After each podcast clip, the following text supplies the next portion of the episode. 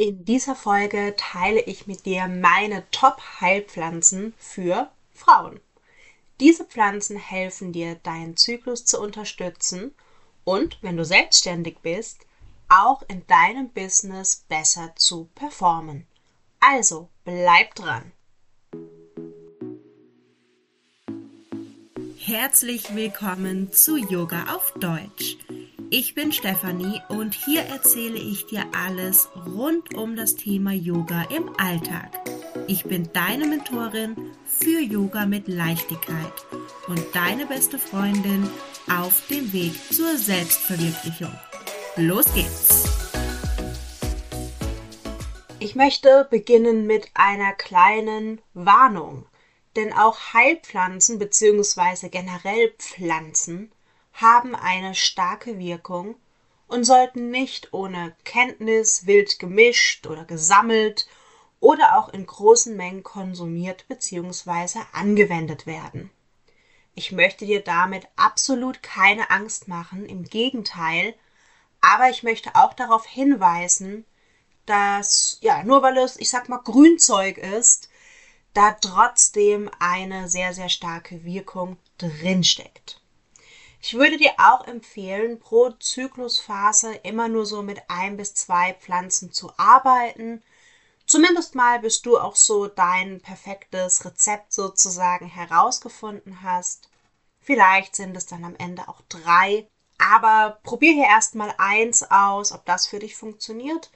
Und wenn nicht, dann teste gerne noch was zweites oder drittes. Und wenn es für dich funktioniert, dann bleib einfach dabei. In welcher Darreichungsform die Pflanze übrigens benutzt werden sollte, das hängt auch davon ab, welche Bestandteile du nutzen möchtest. Wasserlösliche Stoffe kannst du zum Beispiel als Tee zu dir nehmen. Öl- oder fettlösliche Stoffe als Ölauszug. Okay, aber welche elf Heilpflanzen sehe ich denn nun aber als die Top ja, Top 11, ist keine Top 10, als die Top 11, die uns Frauen unterstützen. Das wäre Beifuß, Petersilie, Thymian, Frauenmantel, Ingwer, Rosmarin, Kamille, Basilikum, Thymian, Salbei und natürlich Lavendel. Wenn du mehr zu jeder dieser einzelnen Pflanzen erfahren möchtest und wissen willst, wie auch wir selbstständigen Frauen diese ganz besonders für uns nützen können, dann komm doch zu meinem kostenlosen Workshop. Der nächste zum Thema Heilpflanzen wird im Dezember stattfinden. Alle Infos findest du auf meiner Website, die ich dir natürlich unter dieser Folge verlinke. Dort findest du dann auch alle weiteren Termine. Ich hoffe, dieser kleine Ausflug in die Heilpflanzenwelt war interessant für dich.